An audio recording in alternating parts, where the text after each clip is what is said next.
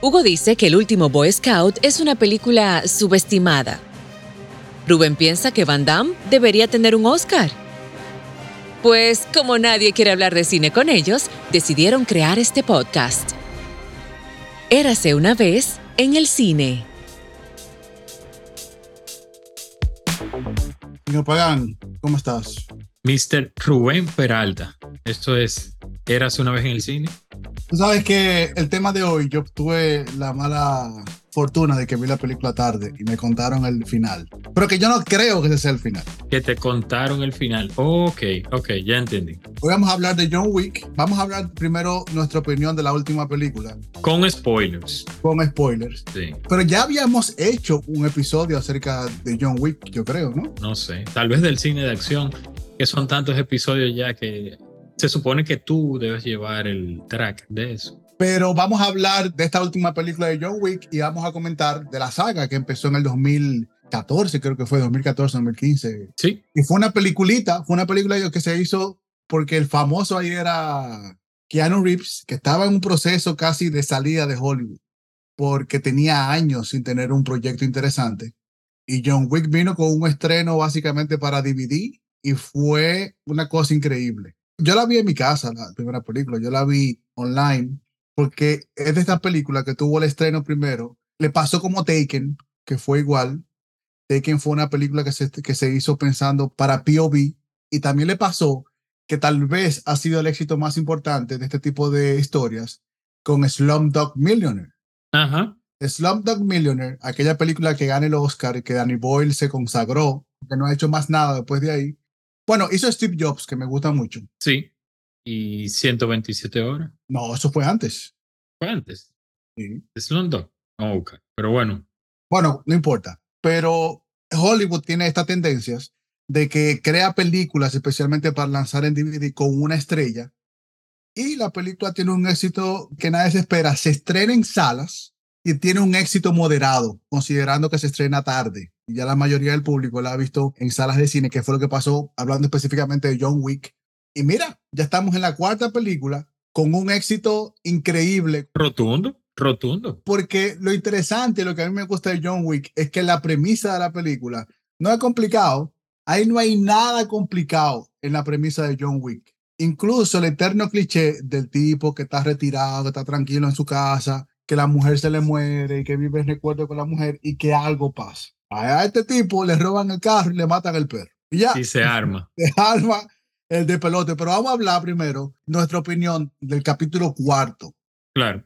Eh, sin olvidar que se está filmando una película, un spin-off que se llama Valerina, que es con el mismo Keanu Reeves y con Ana de Armas. La muy popular Ana de Armas. Sí, sí, sí, sí. Debería.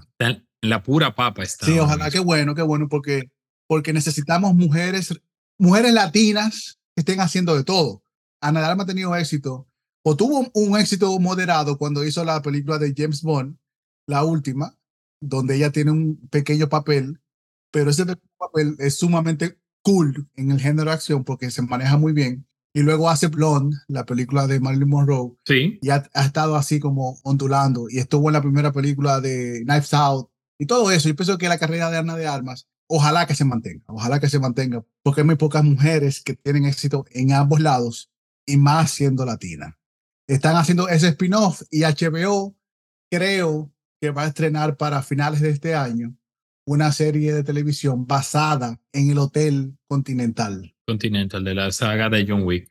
Rubén, una aclaración, Slumdog es 2008 y 127 horas es 2010, o sea que fue posterior la de Danny Boyle. Posterior. A mí me encanta Boyle como director. A mí me gustan los ritmos que él tiene para contar sus películas. Son muy trepidantes, son muy trepidantes. Y me sorprendió mucho cómo lo hizo en Steve Jobs, que bajó muchísimo la velocidad. Porque como es un guion de Aaron Sorkin, Aaron Sorkin es básicamente diálogos bajó muchísimo la velocidad y le dio esa importancia a las palabras que siempre le da el escritor, guionista y ahora director Aaron Sorkin.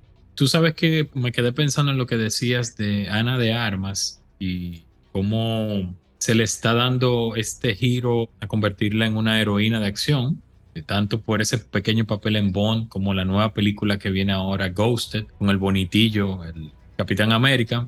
Con Chris Evans. Y también pienso en esas actrices que hicieron papeles similares en los 90, como la de Point of No Return. ¿Tú recuerdas Point of No Return con Bridget Fonda? Sí, que es una adaptación de The Fam Nikita. Y exacto, y también iba a mencionar a la Fam Nikita. Eh, en años recientes lo intentó Zoe Saldaña con Colombiana. Con Colombiana, que originalmente ese guion, no sé si sabías, es la segunda parte de The Professional. De León el Profesional. De León el Profesional, que Natalie Portman no quiso hacerlo, ya Rino obviamente no podía hacerlo. Bien. Esa era la segunda parte de The Professional que Luke Besson lo vendió y le dieron un giro como latinoamericana. Claro. Pero en los noventas había muy pocas mujeres que hacían cine de acción. Muy pocas. Incluso yo pienso que tal vez la que mejor lo ha hecho en los dos bandos, porque recuérdate que lo estoy diciendo que puede ser cine de acción, pero también puede ser un cine serio. Un cine, cuando digo serio, drama, una comedia romántica, algo light. Charlize Theron. Charlize Theron ha estado haciendo gran cine de acción, que incluso ha trabajado con la gente que hizo John Wick, que fue Atomic Blonde, e hizo Mad Max. Sí, obviamente en los noventas ese rol de héroe de acción estaba dominado por los hombres y ahí... Y un grupito, eran los cuatro Sí, ahí hubo sus excepciones, como la Linda Hamilton de Terminator, y así, y las que mencionamos de Point of No Return, La Fam Nikita.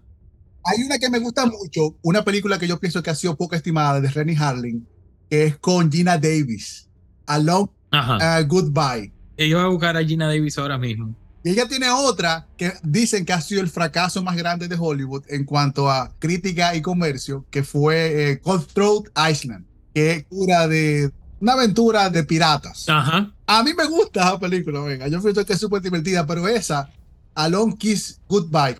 The Long Kiss Goodnight. Good Night. Está Samuel L. Jackson ahí.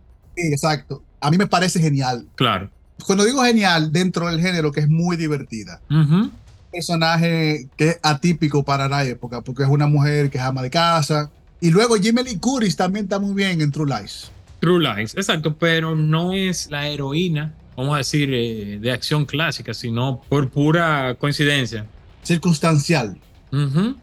Pero esa, la de Gina Davis, a mí me gusta mucho. Me gusta mucho, es una película que hay que darle su puesto dentro del género de acción, porque funciona. Y yo pienso que no ha tenido más éxito porque es protagonizada por una mujer. Y usualmente, si tú le preguntas al público, mencióname cinco actrices, cinco películas de acción protagonizadas por actrices, por femeninas, tal vez te salten con una o dos, pero usualmente la ponen como secundaria. Te voy a decir una que era clásica heroína de acción, de películas tipo B, bien, bien floja, pero que yo vi muchísimas de ella. La película se llama China O'Brien y la actriz es Sí. Cynthia Rothrock. Era una experta en artes marciales, policía, ¿recuerdas? Ajá. Que yo recuerdo que vi muchas películas con ella y con Don de Dragon Wilson. Don de Dragon Wilson, sí. Hizo muchas. Hizo The Martial Artist, The Martial Art Kid, China O'Brien. Era una heroína clásica, siempre en papeles eh, estereotipados, pero ahí está. Vamos con Wick. Vamos con John Wick. ¿Qué te pareció esta parte 4 de John Wick? Me gustó mucho. Me da risa porque todas las cuatro películas pasan en un periodo como de un mes. Porque yo volví a ver la tercera, o sea, para conectar, y volví a ver la segunda porque ya estaba en el rollo. Y la segunda es casi el mismo día de la primera. Y la tercera es como tres días después de la segunda. Sí, El lapso más largo pasa ahora en la cuarta, porque el carajo se cae de un edificio y como que pasa dos o tres semanas con el personaje de Lauren Fishburne y él viaja a Europa. Y yo pienso como que ahí tal vez es donde pasa el lapso más grande de toda la saga de John Wick. en la última la- es un trotamundo porque va a Medio Oriente, luego va a Asia, y Asia. luego termina en París. Lo cierto es que probablemente también se desprenda una nueva actriz de acción de esta con la hija de su amigo, Sí, muy buena, el japonés, genial. Me recuerda mucho a Simpson Yu, la chica de Crouching Tiger, Siji Sao. Sí, algo así. No me acuerdo el nombre de ella, pero también desapareció ella. sí, genial ella también.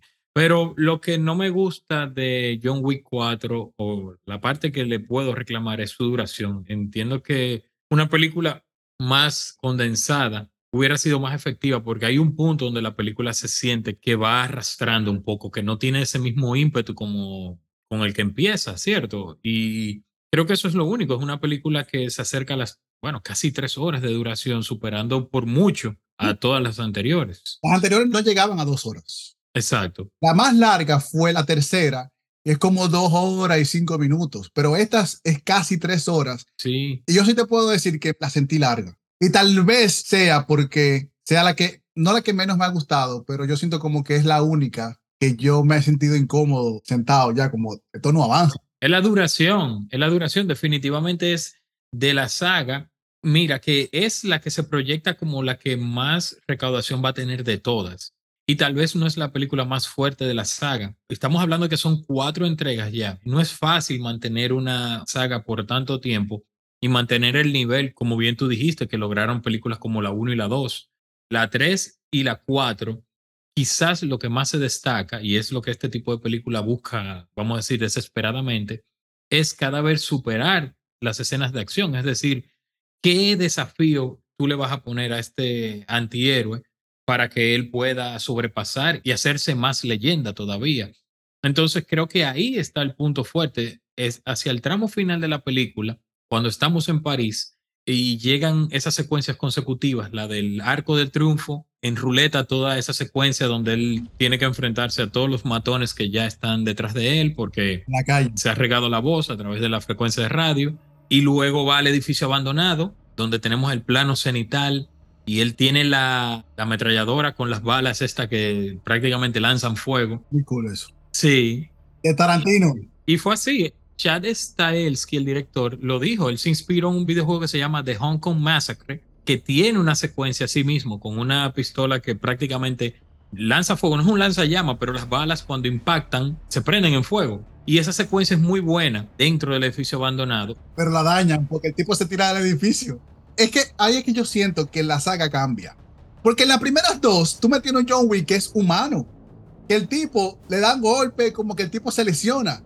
Ya en la tercera, al final, cuando se cae del edificio, cuando comienzan a pasarle cosas que lo ponen en un nivel ya sobrehumano, yo entiendo ya que el director o los creadores te dicen, si tú me has aceptado que este tipo en dos películas ha matado más de 2.000 personas, que hay un traje que es Kevlar, ya soportame que él sobreviva la caída del edificio y soportame que el tipo se tire de un edificio sin saber lo que hay abajo y soportame que se cae de las escaleras de una forma jocosa, pero que sobrevive. Entonces, ya hay que soportárselo. Como que ya es un nivel rápido y furioso que hay que soportárselo. Porque ya han creado el contexto para eso. Pero yo siento que ya también le quita ese grado de, ¿cómo ponerlo? Como ese grado de de que me lo estoy creyendo. Ya llega un punto en que ya, o que ya a lo que tú quieras, porque ya quiero que se acabe. Sí, yo te entiendo perfectamente, pero más que una debilidad, yo entiendo que ahí ellos han encontrado la real fortaleza. Yo cuando escribía de la película, yo me la imaginaba y la pienso, lo pienso todavía John Wick, como un héroe que es como de otra época. En cierto modo, John Wick se nos cuenta, y como tú bien dices, lo de los videojuegos, la forma como la cámara se mueve, la forma como están coreografiadas las secuencias de acción, totalmente conectan con esta generación de ahora, no solamente contigo, conmigo, con los que vimos cine en los 90 y en los 80 y que nos gustaban esas películas de acción, y conectan con nosotros por una razón, y es que ese héroe tiene todas esas dotes que tenían los Stallone, los Van Damme, los Rambo, tú sabes, tiene eso, aun cuando te lo cuentas de una manera moderna, es decir, el, lenguaje que utiliza es moderno, y eso de ser el héroe prácticamente invencible. Me recuerda por momentos la parodia de The Last Action Hero cuando el niño veía a Jack Slater y explotaba la bomba y decía, los policías están muertos, pero Jack Slater solo tiene un rasguño. Es eso. Eh. John Wick se ha convertido en un héroe de acción invencible en el prota, como decimos los dominicanos. ¿Te acuerdas cuando decía el prota? El prota no muere. El prota no muere. Porque fueron clavos. Exactamente. Cuando tú comienzas una película y tú decías de acción, el prota no muere. Por eso, lo que hacen, y voy a hacer un paréntesis, lo que hacen con No Time to Die en James Bond, al final, yo decía que era una apuesta súper arriesgada, porque tú tomarte la libertad de matar al personaje. Más famoso de la historia del cine en el género de acción. Exacto. No es cualquiera que se sale con esa, Rubén. No solo que se salga con esa, sino que se salga y que la gente esté esperando lo que viene. Es lo que te digo. Cuando tú lo compras, o sea, cuando te lo dice se murió, tú lo compraste, men. El tipo cumplió su cometido. Entonces, con John Wick, es el héroe de acción invencible, ese que se cae del edificio, porque lo que tú dices, en la parte 3. Al final, que Shane, que el manager le dispara y él cae de un edificio, pero no que cae de repente, él se da, se da y cae. Y cae, exacto. Yo lo que creo es que el traje, el Kevlar, tiene algo.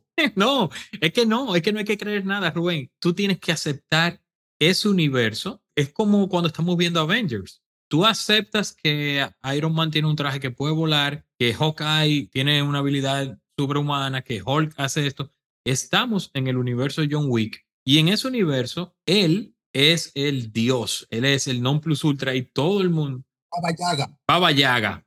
A mí me gustaría ver una película o una serie, honestamente, de cómo John Wick se convierte en John Wick. Porque recuérdate que en la primera película siempre te hacen las historias de John Wick, oh, que mató 10 tipos con un lápiz.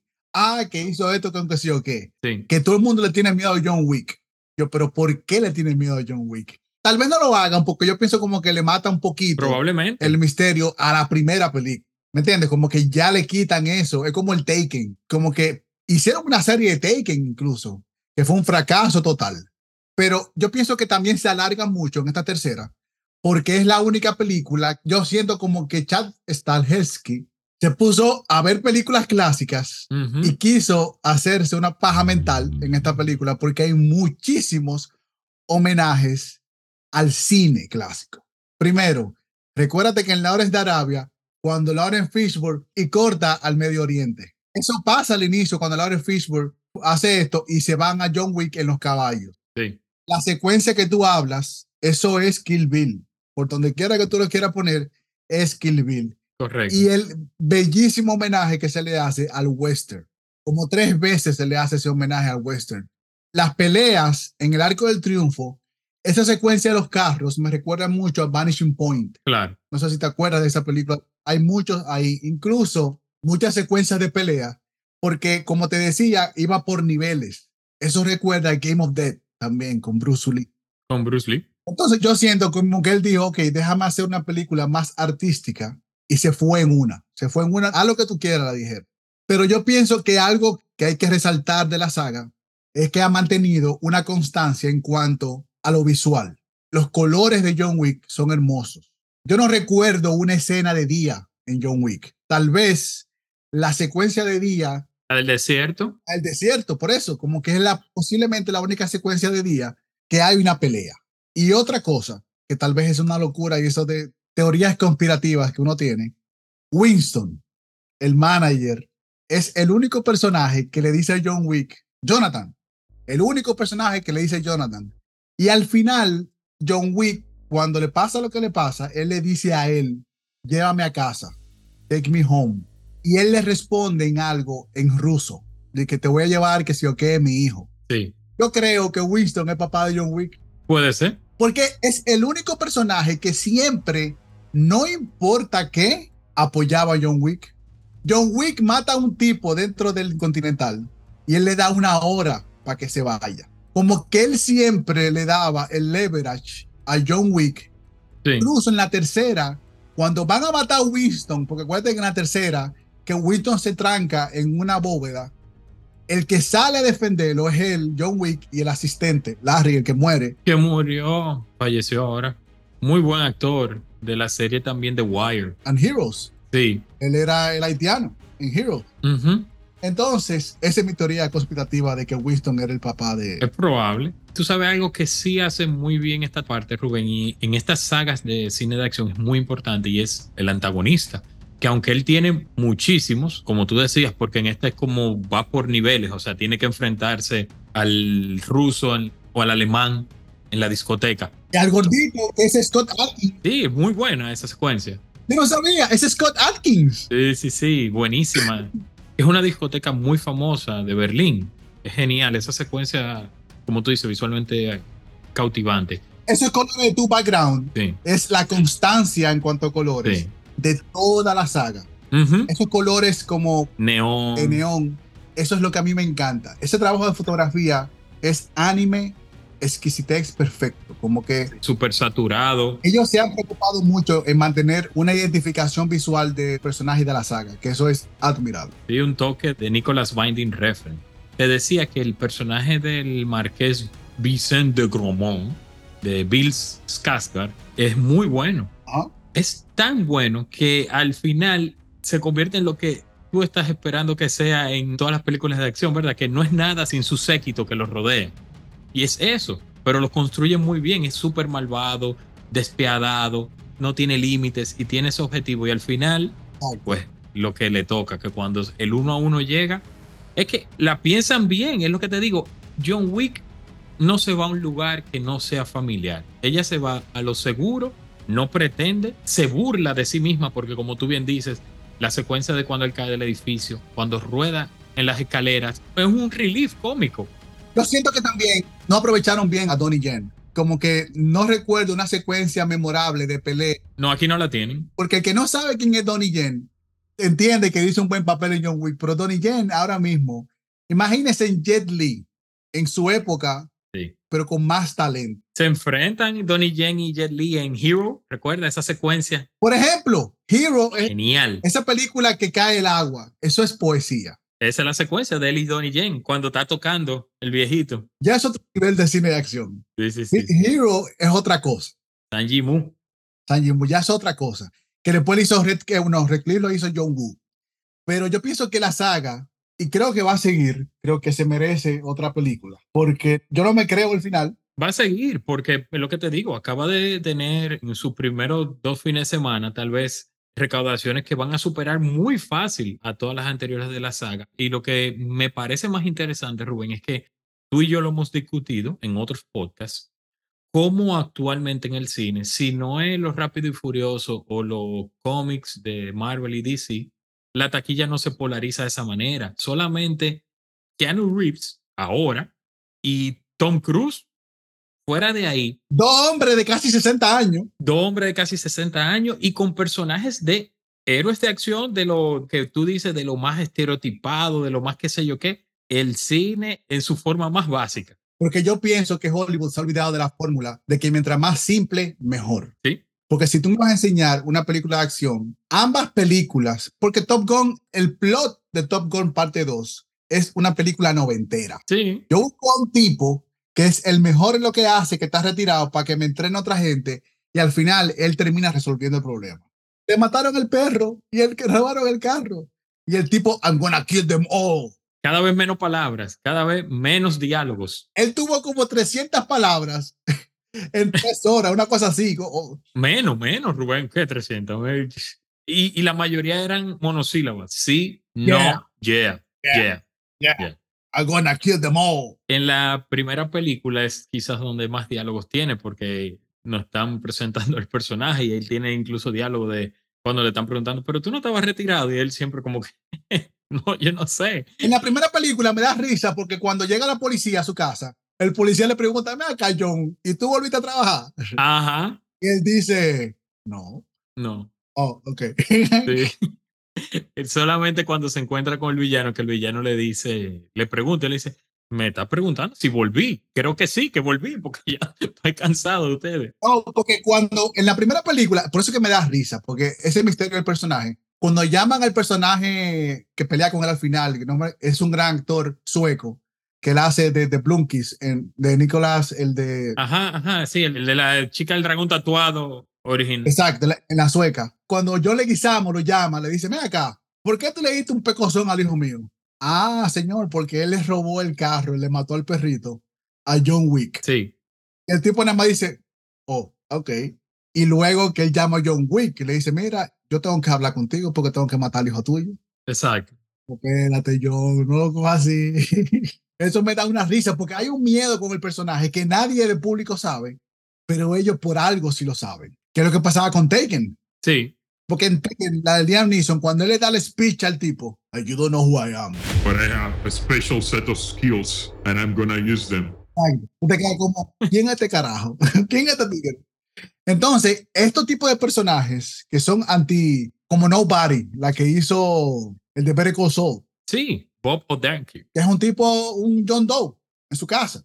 Entonces, ese tipo de personajes que tienen ciertas habilidades son muy atractivos para mí y para la mayoría del público. Yo pienso que desde ahí donde nace, porque lo que ha hecho John Wick es revolucionar un cine de acción que estaba totalmente superhéroes. Sí. Incluso si volvemos a mucho más para atrás, la mejor película de acción de los últimos 10 años la hizo un tipo de 80 años, que fue Josh Miller con Mad Max Fury Road. Sí, un director de 80, sí. Exacto, un director de 80 años que ahora está filmando la secuela con Anna Taylor Johnson, ya la filmó. Yo creo que ya terminaron de filmar, pero se estrena en el 2024. Y este año tenemos Indiana Jones, dirigida por Mr. Mangold, que para mí es un excelentísimo director, que se va a estrenar en Cannes.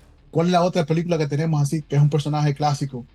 El Cannes va a tener dos estrenos, una es Indiana Jones, ahora no me acuerdo cuál es la otra. De acción. Bueno, la otra es la de, muy anunciada, la de Scorsese, Los Asesinos, Killers of the Flower Moon, se llama. Con DiCaprio, De Niro. Brendan Fraser. Muy anticipada, muy anticipada. Todo lo que haga. Scorsese siempre va a ser anticipado, creo yo. Lo cierto es que ojalá que ese universo de John Wick se mantenga. Yo creo que ellos tienen una ventaja y es que se ha mantenido, o sea, el director viene, y eso no lo hablamos, como tú dices, Chad Stahelski no había hecho nada. Él era o es un doble de riesgo especializado en artes marciales, que de hecho fue el doble de riesgo y muy amigo de Brandon Lee. Estuvo ahí en el set de The Crowd y fue Y él fue el doble de Keanu Reeves. fue el doble de Keanu Reeves en The Matrix y ahí se conocieron y él ha mantenido su discurso simple, Es como el tipo este que está con Chris Hemsworth, Sam Hargrave, Hargrave, que hizo la de Netflix con Chris Hemsworth. ¿Cómo se llama? extraction, Sam Hargrave era el doble de acción de Chris Evans y de Hemsworth en los Avengers. ok, Y él viene de ese mundo también del stunt y hizo Extraction, que para mí es una muy buena película de acción. sí, Aparte se ve también que viene por el mismo camino. ese es otro que si sigue ese modelo también de los últimos años es una de las películas de acción más efectivas que hay, extraction y la parte 2 de ese tráiler se ve muy bien, Tuvo la ventaja que sale en la pandemia. Como estaba todo el mundo en su casa, todo el mundo la vio. sí, Un dato curioso, en el 2021 era que se iba a estrenar John Wick. Esta- exacto, que se iba a estrenar el mismo fin de semana que Matrix. ajá, La última que hizo ahora Keanu Reeves. punto Hubiera sido divertido la competencia entre Keanu Reeves contra Keanu Reeves. contra Keanu Reeves. Pero el problema que hubo con los cines que cerraron, todo eso aplazó los estrenos. Pero tenía que pasar así. es para mí, Rubén, no sé si para ti lo es, para mí John Wick inscrito desde ya entre los mejores personajes de acción de todos los tiempos Totalmente. y la saga también, o sea, al nivel que tú quieras, al nivel de los Lethal Weapon, de las Rambo, Porque algo difícil de un personaje de acción es cuando este personaje de acción lo hace el mismo actor y no se limita a una película. sí, Pongo el ejemplo de John McClane, que es mi personaje favorito de acción. Die Hard, No es solamente una película. Incluso, aunque hizo creo que dos películas malas con la cuarta y la cinco, sí, de la 1 a la 3 son muy buenas películas. ¿Qué es lo que está pasando con John Wick? Yo pondría al James Bond D, ¿me entiendes? Porque como James Bond es un personaje que lo ha hecho muchos actores, yo pongo a James Bond de Daniel Craig.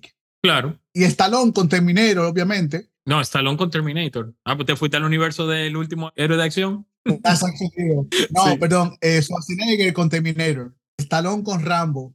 Tú sabes, como que yo pienso que el- Pero de nuevo, lo que tú dices, Rubén, todas esas que han mencionado en sus dos primeras o tres primeras entregas son muy buenas, pero de ahí viene la caída, porque Lethal Weapon, que mencioné así rápido, tal vez las tres primeras son muy efectivas y después de ahí pierde poder. Die Hard, como tú dijiste, hasta la tres, muy bien. Rambo, hay que, que handpick, o sea, la primera súper interesante, las otras Terminator 1 y 2, ya. Pero John Wick ya va por 4 y se mantiene fuerte, que aunque tú digas, esta es la más floja de la saga, todas buenas. exacto, es una buena película, es una buena película. Creo que es la más floja en comparación con las tres anteriores. Exacto. si agarramos John Wick y la ponemos en una cajita y esperamos que salgan todas las películas de acción del año, tú puedes estar casi seguro que va a ser top 3. Muy probable. Y Taken, Taken la primera es muy buena, la segunda ya hace, Ajá. Exacto. ya hace esto porque el personaje es un personaje como que tiene una sola dimensión No un personaje atractivo, no un personaje mujeriego, no un personaje que, ¿cómo es eso? Yo creo que fue el tratamiento. Quisieron, al contrario, quisieron como darle más profundidad y analizar más al personaje. Wick no se va a eso. Uno sabe de su pasado por flash breves, pero no es que... Porque asumimos cosas. Exacto. Porque asumimos cosas. La realidad es lo que está en la pantalla. Porque no te dicen lo que él hizo. Te dicen No. por qué le tienen miedo. Sí. ¿Por qué existe ese miedo a John Wick? Al Baba Yaga. ¿Por qué todo el mundo con John Wick? Porque lo que más es asesino a sueldo. En la segunda, cuando comenzamos a ver que había asesinos mujeres, que había todo el tipo de cosas, tú te quedas como que, "Mm, qué interesante está todo esto. Pero todo el mundo le tiene miedo a John Wick al final. Sí. Entonces, como personaje de acción, y es interesante también cómo el cine americano se ha hecho dueño básicamente el del cine de acción, porque el cine internacional, a excepción del cine asiático, no ha creado personajes emblemáticos del cine de acción. Y, y yo pienso que ese es el gran mérito que tiene el cine eh, de acción americano, porque incluso Tarantino, yo pienso como que Tarantino con Kill Bill le dio ese caché al cine de acción con Kill Bill, porque Kill Bill tal vez para mucha gente, Kill Bill es su mejor película, para muchísima gente. Y no es que esté una, locura, porque tú miras Kill Bill estéticamente y es perfecto. Claro. Entonces, para ser perfecta y ser una película de acción tipo John Wick, pero con una espada, De acción y de nicho, de género, porque es una película de venganza. O sea, dentro del género de acción es una película de venganza. que tiene muchos estilos, tiene anime, tiene comedia, tiene acción, tiene drama, tiene terror, tiene suspenso. Entonces, cuando ya tú ves un Kill Bill, y a mí me gusta el cine de acción para hacerlo, yo quisiera copiar un estilo Kill Bill, ¿entiendes? Pero es difícil copiar a Tarantino. Claro. Y yo pienso que lo más cerca de Kill Bill Sí. puede ser que sea John Wick.